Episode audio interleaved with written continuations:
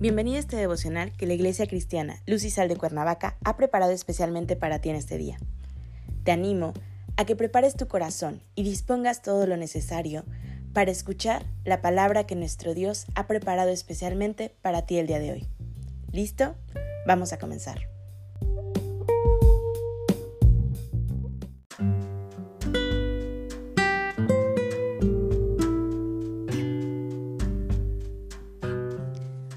Hola, ¿qué tal? Es un gusto saludarte el día de hoy. Bienvenido, bienvenida.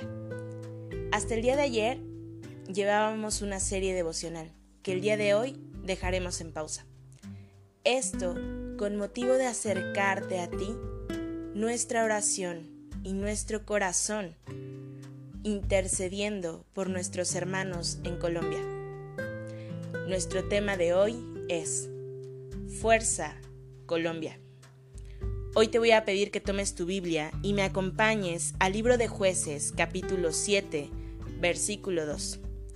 La palabra de Dios dice, Y Jehová dijo a Gedeón, El pueblo que está contigo es mucho para que yo entregue a los madianitas en su mano.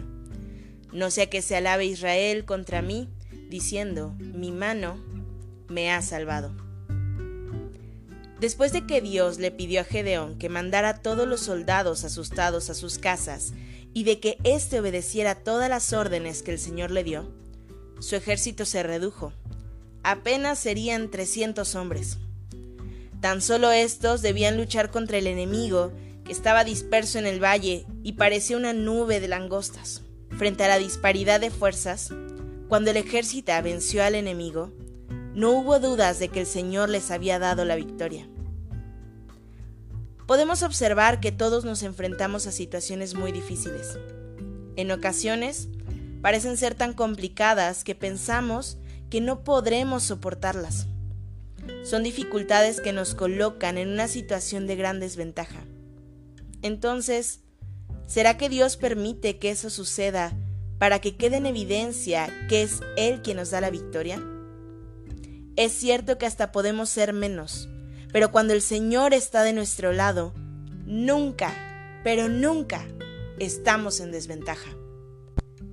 Miles de personas salieron a las calles de Cali, Colombia, para protestar que el Congreso quiere aprobar. Este fue el motivo principal, pero la realidad es que la gente ya está cansada.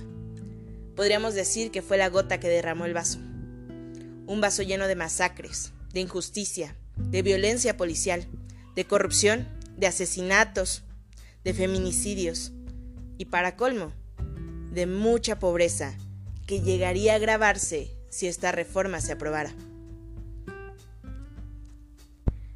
Sin embargo, la situación en Colombia se ha ido agravando en los últimos días y en las últimas 24 horas la policía ha asesinado a más de 20 civiles durante las marchas.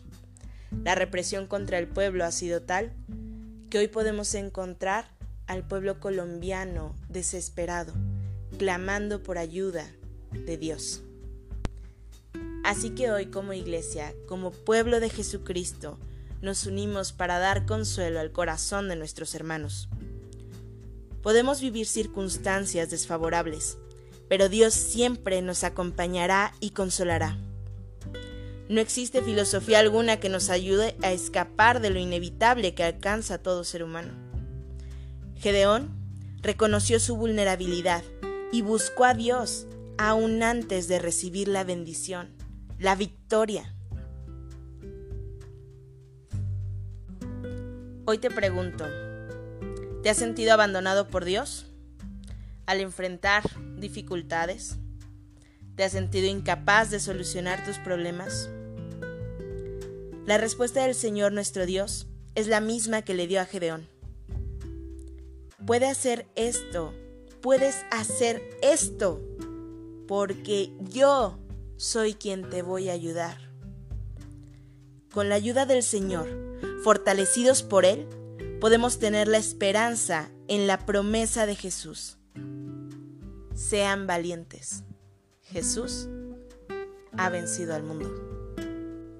Padre Celestial, en el nombre de Jesús Señor, Hoy venimos como pueblo tuyo, Señor, arrodillados delante de ti, con un corazón humilde y entregado, a interceder, Señor, delante de tu trono, por ese pueblo tuyo que te ama, Señor. Por todos nuestros hermanos en Colombia que hoy están, Señor, sufriendo una situación a manos del enemigo, a manos del hombre, Señor, que tiene alejado su corazón de ti.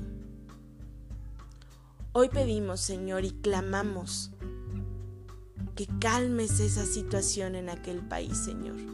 Que resguardes la vida y la integridad de tus hijos, Señor, de tu pueblo. Que les tengas en tu mano poderosa en todo momento, Señor, y les abraces con amor. Que sea tu gloria, Señor, una vez más manifiesta en medio de las dificultades. Y que ese pueblo que te ama, pueda contemplar tu rostro y saber que tú les has dado la victoria. Oramos delante de ti, Señor, pidiéndote que les llenes de tu abrazo, de tu amor, de tu presencia, de tu misericordia. En Cristo Jesús, Señor y Salvador nuestro. Amén.